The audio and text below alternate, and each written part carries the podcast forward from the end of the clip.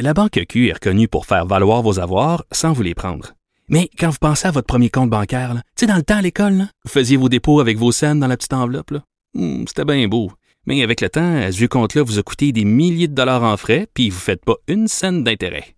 Avec la Banque Q, vous obtenez des intérêts élevés et aucun frais sur vos services bancaires courants. Autrement dit, ça fait pas mal plus de scènes dans votre enveloppe, ça. Banque Q. Faites valoir vos avoirs. Visitez banqueq.ca pour en savoir plus.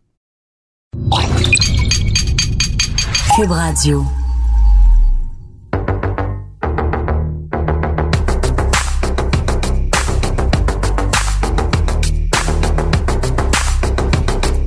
misogynie, menace de viol, menace de mort. C'est pas toujours facile, l'univers des jeux vidéo et des réseaux sociaux. Mais est-ce que c'est si dangereux que ça de l'Internet? On traite de ces enjeux-là dans la télésérie de fiction diffusée à TVA, Le Jeu. On veut s'entourer des bonnes personnes qui comprennent vraiment les enjeux du monde technologique dans lequel on vit aujourd'hui pour l'éclairer un peu. Il semble qu'à la gang, on pourrait avoir une meilleure communauté en ligne. On est le podcast, le jeu.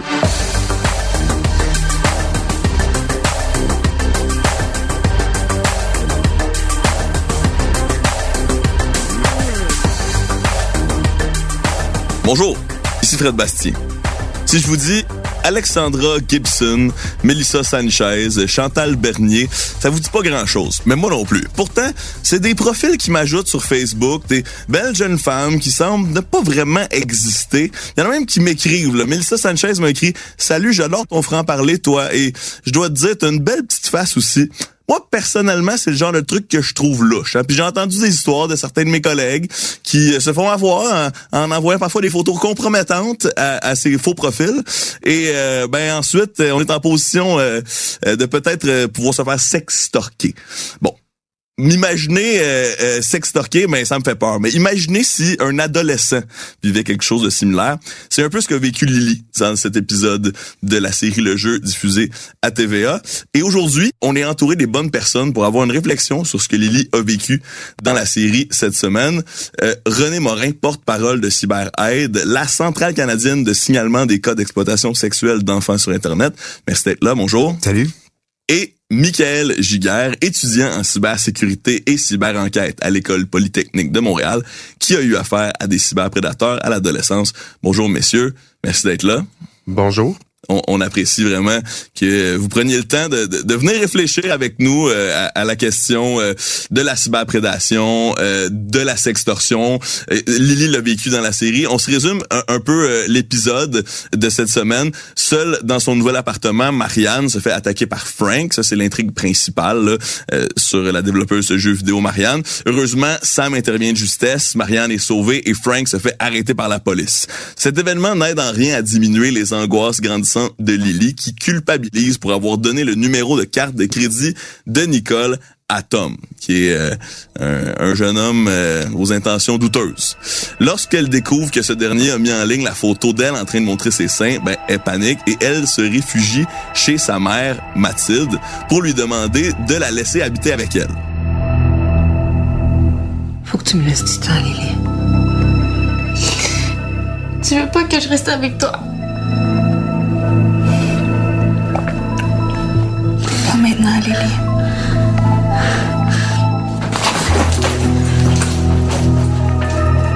L'épisode se termine alors que Julien et Marianne trouvent Lily dans les vestiaires de la piscine et on devine que quelque chose de tragique s'est produit.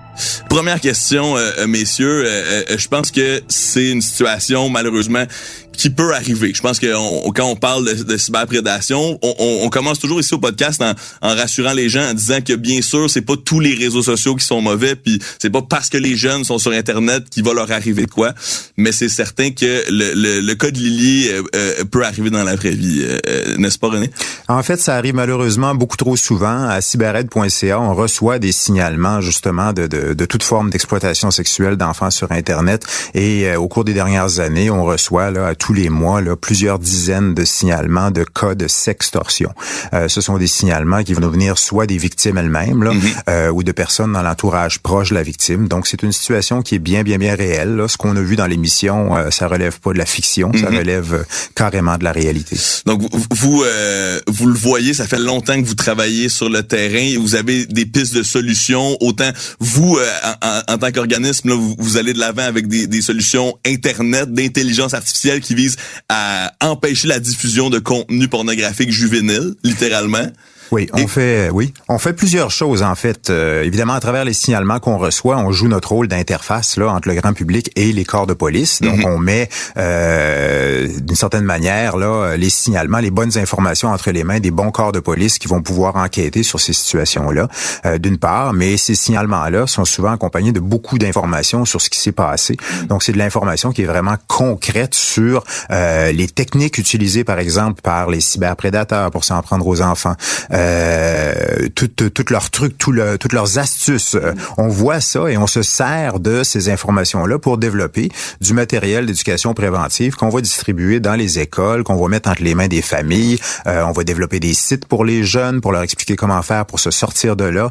Euh, on travaille avec les corps de police à qui euh, on distribue du matériel également. Euh, et l'autre aspect de la question, c'est qu'on est en train justement de capitaliser sur les nouvelles technologies, sur l'intelligence artificielle, euh, pour mettre en place euh, un projet qui s'appelle Arachnid euh, et qui est littéralement en train de nettoyer Internet euh, du matériel de pornographie juvénile qui s'y trouve. C'est ça, c'est absolument incroyable. là. Moi, qui, qui est un fan de technologie, j'ai vraiment été impressionné. Euh, donc, littéralement, c'est grâce à une espèce d'empreinte officielle sur certains contenus qui ont déjà été identifiés comme étant illégaux. La machine euh, fait un peu le travail qui aurait été horrible pour un humain que de faire le tour de toutes les copies de cette dite photo-là en, en réussissant à informer les, les, les gens en question. Donc ça, je pense qu'il y a beaucoup de gens aussi qui sont rassurés de savoir que vous avez des pistes de solutions pour les individus, pour les familles, pour les gens. Puis euh, avant de terminer le podcast, on, on se fera un- une, petite, une petite boîte à lunch, une petite boîte d'outils euh, à partager avec les gens euh, euh, qu'on aime sur ces sujets-là. Mais, euh, mais aussi, on pourra euh, rediriger à votre site qui est déjà plein d'informations aussi.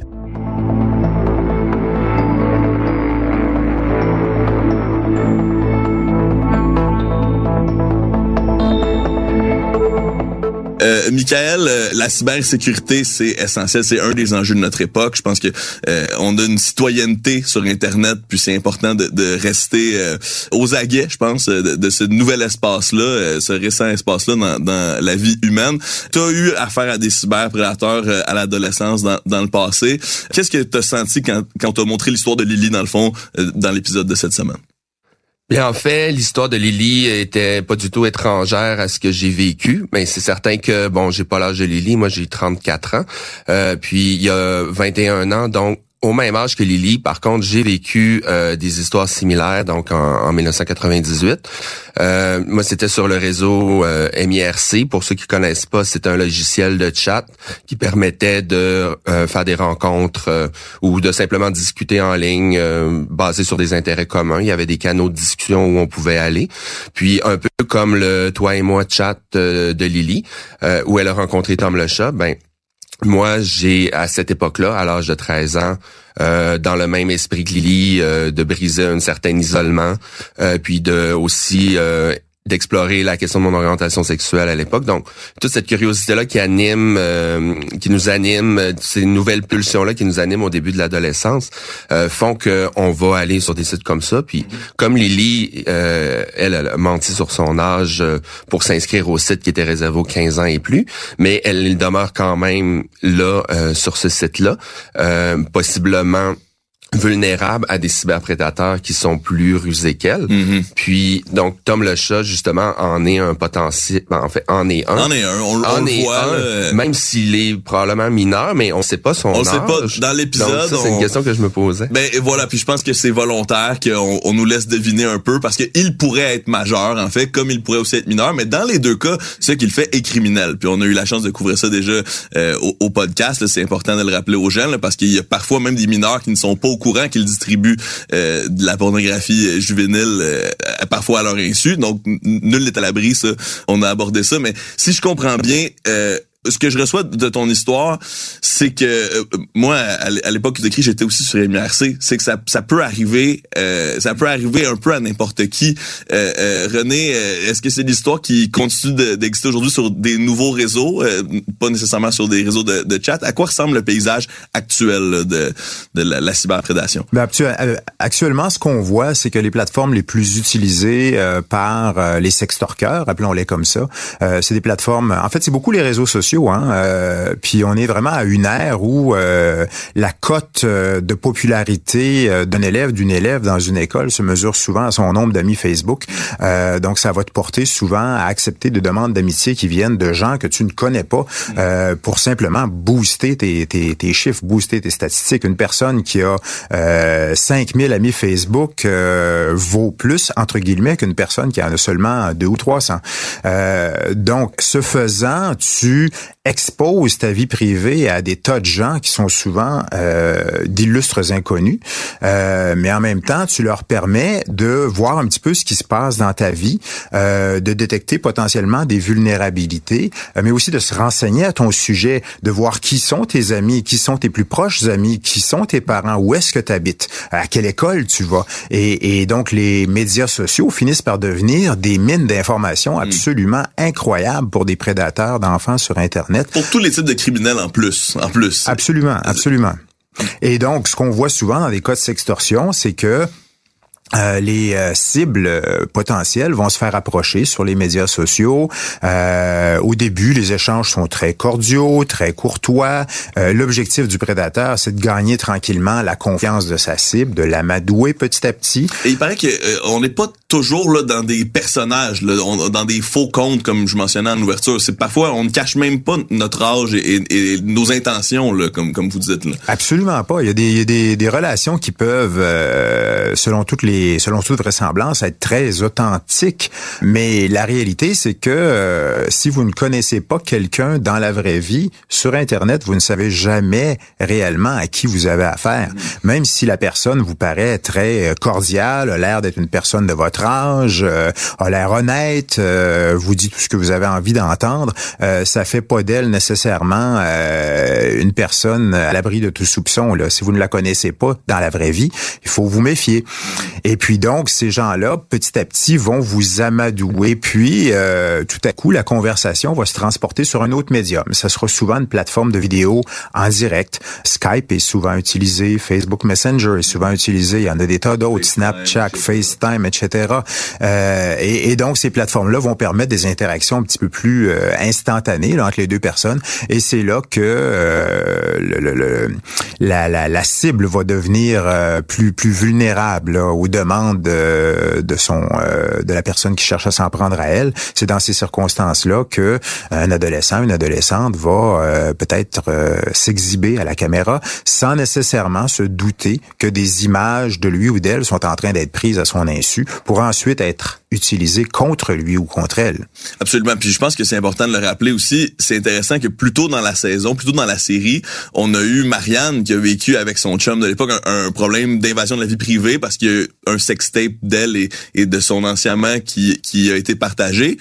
Et là, on, arrive avec une situation où, bon, c'était déjà, on devine très stressant pour Marianne. Puis nous, les conseils qu'on disait aux gens, mais c'est bien sûr de faire très attention à ce qu'on montre de nous en ligne, puis que ce soit avec des gens qu'on croit de confiance ou non. Mais dans le cas d'une adolescente, j'imagine que ça a encore plus d'impact. C'est encore plus important de faire attention à ce qu'on on laisse comme comme trace en ligne comme ça parce que euh, j'imagine que le c'est pas c'est pas facile d'être adolescent à la base donc j'imagine que ça doit être encore plus difficile d'être un adolescent qui traverse une épreuve comme celle-là. Euh, moi, ce que j'ai à dire par rapport à ce que Lily a vécu, mm-hmm. euh, ben effectivement, premièrement, oui, l'adolescence, c'est une période de, découverte de soi, puis de, de consolidation de son identité, de ben, et de d'exploration énormément.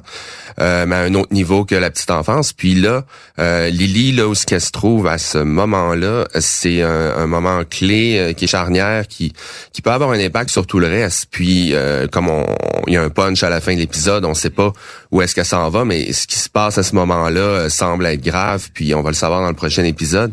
et c'est ça, ça va peut-être avoir un gros, un énorme impact dans sa vie. Et probablement que ça en a déjà un. et moi, ce que j'ai vécu à cette époque-là, toutes sortes de difficultés euh, Euh, puis on, on, on, garde le silence par rapport à ça parce que c'est tellement euh, c'est tellement prenant. Euh, puis on n'a pas encore tous les outils. Euh, ben D'abord, on n'a pas tous les outils, puis on n'est pas encore habilité à avoir un consentement éclairé. Peut-être que librement on peut décider de faire des choses, mais on ne sait pas nécessairement dans quoi qu'on s'embarque. Puis c'est ça qui arrive quand un manipulateur sournois et rusé comme Tom fait avec Lily. Euh, ben c'est ça qui arrive quand euh, il se présente à, une personne comme Lily, puis il lui demande des choses peu à peu, mais il prend son temps. Il fait ça euh, très, si je veux dire bien, il fait ça bien pour un, manipulateur. Habilement. Il fait ça très habilement pour l'amener à se dévoiler, puis il lui fait du chantage, puis à un moment donné, hop, une première menace euh, de sextorsion pour l'inciter à faire plus, pour pas perdre le lien qu'elle a établi avec lui, parce que ben elle a besoin de ça, parce que autrement elle vit l'intimidation à l'école, puis elle est déjà en train de s'isoler.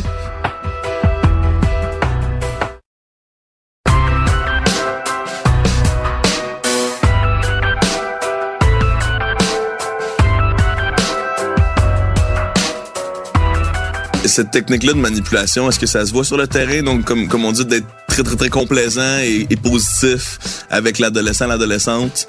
Et, euh, et, finalement, la force à se compromettre et, manipuler, c'est une technique pourrait? En fait, oui, tout à fait. Ceux qu'on appelle les cyberprédateurs, les prédateurs d'enfants, appelez-les comme vous voulez, ce sont des gens qui, justement, euh, sont assez habiles à profiter de la naïveté euh, des enfants, des adolescents, des personnes à qui ils s'adressent. Et effectivement, ce sont souvent des gens patients. Ils savent très bien que s'ils ils passent beaucoup trop vite aux actes, ils risquent d'essuyer un refus la plupart du temps. Donc, le but, c'est de développer une relation avec ta cible.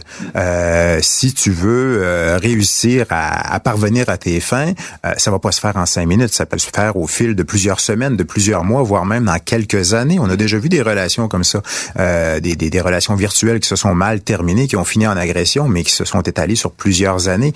donc, ce sont des gens patients qui vont souvent euh, je dirais travailler sur plusieurs enfants à la fois, euh, dans l'espoir finalement de réussir à en obtenir au moins un. Euh, ce sont des gens aussi qui, euh, et ça c'est une des choses que l'Internet a, amené comme changement dans, dans, dans cette communauté-là, c'est qu'il fut un temps euh, où tout ça se faisait dans la clandestinité la plus totale. C'était difficile d'être un, d'avoir des, des penchants pédophiles, si je puis dire. Tout ça devait se faire dans la clandestinité. Le, le, matériel s'échangeait sous le manteau et tout ça, mais maintenant avec Internet, ils peuvent se former, se regrouper en communauté, échanger entre eux, se regrouper euh, ça va, ça va très très loin là. C'est, incroyable. Puis moi aussi, une des choses qui, qui me saute aux yeux, moi je vous trouve les deux tellement courageux, messieurs, parce que moi juste le fait d'aborder ces sujets-là, c'est comme de, de, côtoyer au quotidien là pour vous René les, les côtés les plus sombres là, ben, vous aussi, euh, euh, Michael, les côtés les plus sombres de l'existence humaine, ça, doit être quand même difficile. C'est un peu, c'est un peu un don de soi peut-être que, que, que, vous faites. Qu'est-ce qui vous garde motivé de jour en jour, tu sais, ça doit être difficile quand même. Je pense que c'est la cause en soi euh, mérite qu'on soit fier d'y travailler. On s'entend là, on est en train de lutter contre un problème qui est vraiment horrible, euh, mais quelque part c'est gratifiant euh, d'agir sur ce terrain-là. C'est gratifiant aussi de sentir que tranquillement on est en train de faire une différence euh, au Centre canadien de protection de l'enfance avec nos programmes comme cybered.ca, puis euh, les, les, les initiatives qu'on a développées, les outils qu'on développe, les technologies qu'on met entre les mains des hébergeurs de contenu on voit tranquillement euh, les choses changer. Bien sûr, euh, les prédateurs d'enfants sont des gens euh, souvent très euh, futé technologiquement, je dirais. Euh, on arrive avec une solution, ils vont trouver le moyen de la contourner. on pense avoir réglé un problème, il y a une nouvelle technologie qui apparaît qui rend les enfants vulnérables à un autre niveau. bon, c'est, la roue tourne, c'est comme ça, c'est la réalité. Mais je pense que dans l'ensemble, on progresse. avec cybered.ca, on a réussi à faire arrêter plus de 550 individus grâce à des gens comme vous vous et moi, comme nos auditeurs, qui nous ont communiqué des informations qu'on a relayées au service de police. Donc, euh, c'est 550 arrestations là, qui sont directement liées à ça. C'est pas rien. Puis je vous ai entendu parler de 1 million de, d'identification de, photos à retirer de l'Internet aussi. C'est un million de photos. Donc, c'est absolument... Je veux dire, c'est un million de photos de moins. C'est énorme. une de moins, ça serait déjà incroyable. On en a un million de moins. C'est, à célébrer, c'est certain. Tout à fait. Question pour euh, vous deux, messieurs. Euh, si vous aviez eu la chance de parler à Lily, qu'est-ce que vous auriez dit? Qu'est-ce que vous auriez pu lui dire, euh, considérant ce qu'elle vit, ce qu'elle est en train de vivre présentement? Moi, je pense que je lui aurais suggéré de ne pas attendre pour aller chercher de l'aide. En fait, on le voit très très bien euh, de par les signalements qu'on qu'on reçoit. Lorsque les jeunes finissent par s'adresser à nous pour avoir de l'aide, c'est souvent parce que la situation a dérapé à un point où ils se sentent pris dans une situation sans issue. C'est rendu beaucoup trop loin. Évidemment, à l'adolescence, on, se croit souvent euh, invincible d'une certaine manière. Euh, on va chercher à, résoudre les problèmes par soi-même plutôt que demander de l'aide à papa, maman. Écoute, tu es une jeune fille, tu as 14 ans, des photos intimes de toi circulent à ton école. As-tu vraiment envie d'aller dire ça à ton père ou à ta mère? Pas nécessairement. Tu vas chercher à régler le problème par toi-même, dans la plupart des cas. Euh, mais entre-temps, les photos continuent de circuler. Le problème continue de s'aggraver et plus t'attends, plus ça devient un problème complexe. Euh, c'est comme ça qu'on, que des situations vont finir assez euh, assez tragiquement. Donc mon conseil, ça aurait été de, de, de, de lui suggérer très fortement d'aller chercher de l'aide à partir du moment où elle a su que les choses euh, étaient en train de mal tourner. Je crois d'ailleurs que vous avez un site web pour ça qui est Aidez-moi s'il vous plaît. Oui, tout à fait. Alors aidez-moi s'il vous plaît.ca, ça répond exactement à ce besoin-là. pour les jeunes là, qui sont dans l'engrenage. Exactement. Donc ça va leur expliquer de façon très très très concrète euh, comment faire pour. En fait, la première chose qu'on leur dit, c'est garde, va chercher de l'aide. Il y a des adultes autour de toi qui peuvent t'aider. Mais si le jeune décide de euh, d'essayer de régler le problème par lui-même, on va lui expliquer par exemple euh, tous les euh, toutes les options qui s'offrent à lui pour faire retirer des images d'internet euh, si ta photo est sur Facebook, voici comment faire pour la faire enlever sur Facebook. Voici à qui tu écris et voici copier-coller le texte que tu dois envoyer à Facebook pour leur dire Hey, j'ai 14 ans, il y a une image illégale de moi sur vos serveurs, je vous demande de la retirer, euh, etc., etc. On explique les lois en termes très très simples selon l'infraction qui est commise. Il y a toutes sortes de lois là qui peuvent euh, qui peuvent être euh, utilisées comme outils là, selon qu'on parle d'une infraction de l'heure ou, ou, de, de, de sextorsion. En fait, il y a une loi, une nouvelle loi qui été adoptée en mars 2015, dont très peu de gens connaissent encore l'existence, et c'est une loi qui vient criminaliser la diffusion d'images intimes sans consentement. Hmm. Ça s'applique autant aux jeunes qu'aux adultes en passant. Ça s'applique à tout 2015 le monde. déjà quand même, là, donc faut vraiment s'implanter. Là. Exactement. Puis ça encore là, on parlait tout à l'heure de, de, de l'évolution des choses, mais ça c'est une évolution positive. C'est sûr que avec la technologie sont apparus des dangers euh, qu'on n'aurait jamais cru possible il y a quelques années à peine. Mais euh, le législateur s'adapte. Il y a de nouvelles lois qui sont créées justement pour euh, pour criminaliser les usages qui sont faits de ces technologies-là dans le but de mieux protéger les enfants. Mais c'est qui cet homme-là? Je le connais pas plus que ça, on s'est jamais vu en personne. Je pensais qu'il m'aimait. Michael, euh, si vous pouvez parler à Lily, qu'est-ce que vous lui diriez? Ben, en fait, euh, comme euh, M. Morin dit, évidemment, Lily devrait parler, aller chercher de l'aide euh, rapidement, mais bon, c'est c'est c'est bien de, de croire que ça peut être. en fait, c'est pas toujours aussi facile que ça dire à un adolescent parle, mais c'est comme on, le dit, s'il y a une image de toi partiellement ou complètement dénudée, ou on voit ton visage ou pas qui circule sur Internet, comme moi ça m'est arrivé, j'ai j'avais envoyé une photo à un cyberprédateur à l'âge de Lily. Puis euh, ça m'a été renvoyé par un autre usager à un moment donné. Puis là, j'ai réalisé que ok, ça circulait. Donc là, il y avait la circulation de pornographie juvénile. Euh, puis ben donc ça l'a, ça me fait sentir comme une forme de trahison, comme Lily vit avec Tom le chat. Puis euh, donc ça, euh, moi je j'en ai juste pas parlé à personne. Puis j'ai j'ai juste comme rien fait. Puis euh, à l'époque, il y avait pas CyberAide. puis il y avait pas toutes ces campagnes de prévention, tous ces outils-là pour être conscientisés puis aller chercher de l'aide. Puis il existe aujourd'hui. Euh, puis comme M. Morin dit, euh, il y a tout ça, c'est pas ça n'a pas besoin d'être des parents ou des proches euh, qui sont trop impliqués dans notre vie non plus, euh, qui sont des personnes de confiance. Des personnes de confiance, ça peut être euh, quelqu'un d'assez distant pour avoir une certaine neutralité, une vision globale, mais quelqu'un qu'on sait quand même qui et de confiance comme un professeur, euh, quelqu'un qui est dans une position euh, d'autorité, un directeur d'école. Euh, mais si ça dépend toujours du, bon jugement qu'on a, mais parler, c'est toujours mieux que de rien dire puis de prendre sur soi parce qu'à un moment donné, il y a une accumulation qui devient toxique. Puis Lily, on ne sait pas encore ce qu'elle a fait à la fin de l'épisode, mais probablement que euh, on va voir la prochaine épisode. On, s'attend au pire peut-être. On s'attend au pire, puis c'est ça euh, qui est malheureux, c'est qu'elle a eu une accumulation déjà beaucoup trop à endurer pour une seule personne euh, de cet âge-là. Puis moi, en tant que sa, sa mamie ou que sa tante, j'aurais peut-être pas pu non plus l'aider en lui disant juste viens me parler s'il y a de quoi qui va pas bien. peut-être qu'elle m'aurait pas écouté parce que j'aurais pas été assez distant d'elle pour qu'elle. Puis la preuve de ça, que c'est une bonne chose, son réflexe, c'est d'aller voir sa mère biologique.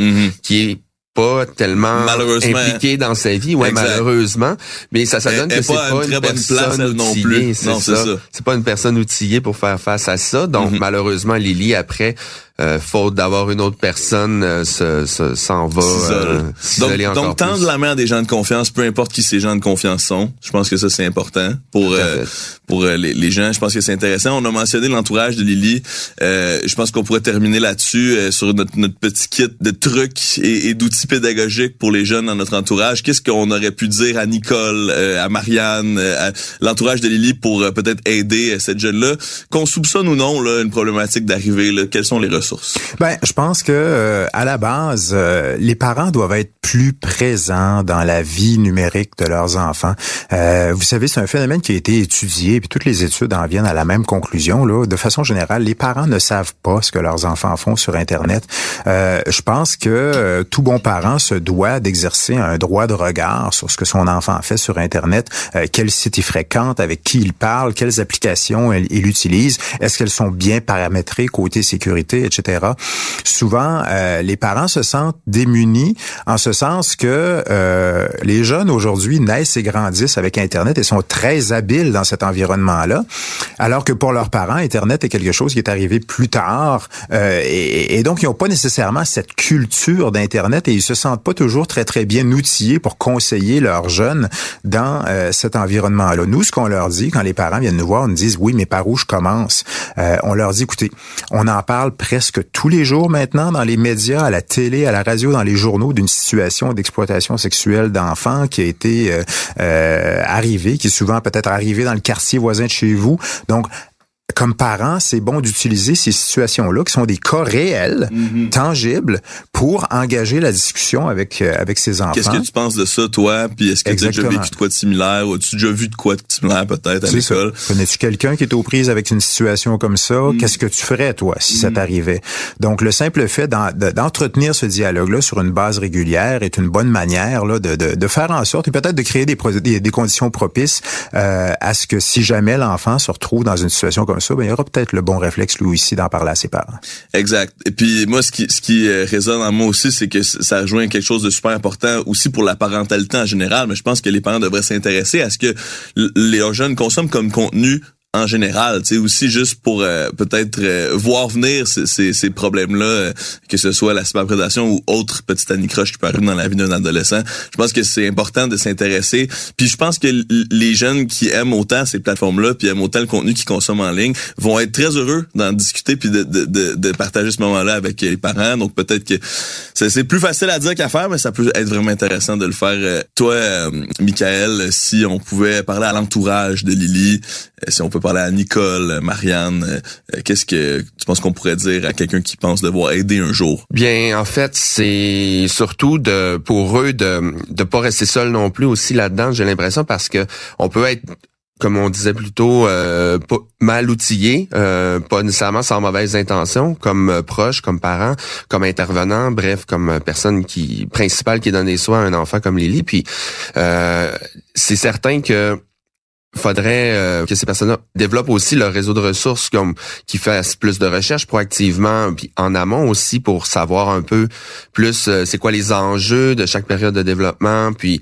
aller voir euh, sur des sites comme CyberAide ou sur Parents Cyber Avertis, je crois c'est un des sites développés par le Centre canadien de la protection de l'enfance. puis toutes ces ressources là puis il y a des fiches qui sont extraordinairement concises puis qui sont déjà pré-pensé pour mhm. tout ce monde-là. Lire, tu sais, intéressez-vous, euh, développez votre littératie numérique, euh, soyez curieux aussi de la vie de votre enfant sans être invasif, puis essayez de monitorer, puis surtout garder un lien de confiance parce que le lien de confiance, il n'est pas à établir au moment où il y a un drame. C'est là qu'il va justement se révéler très, très inefficace. Euh, C'est tellement bien dit, Michael.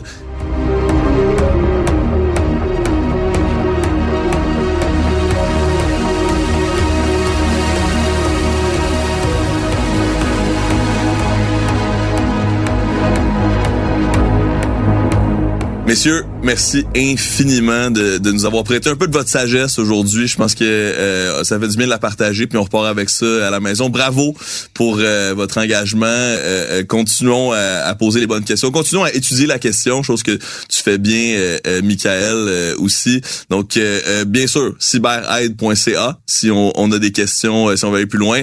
Aidez-moi, aidez-moi. Voilà, aidez-moi, s'il vous plaît, .ca. svp.ca. svp.ca. Merci énormément. Et sur une petite musique jazz, nous allons passer au générique de cet épisode, mesdames et messieurs.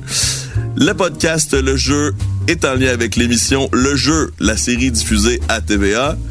À la réalisation, Bastien Gagnon La France.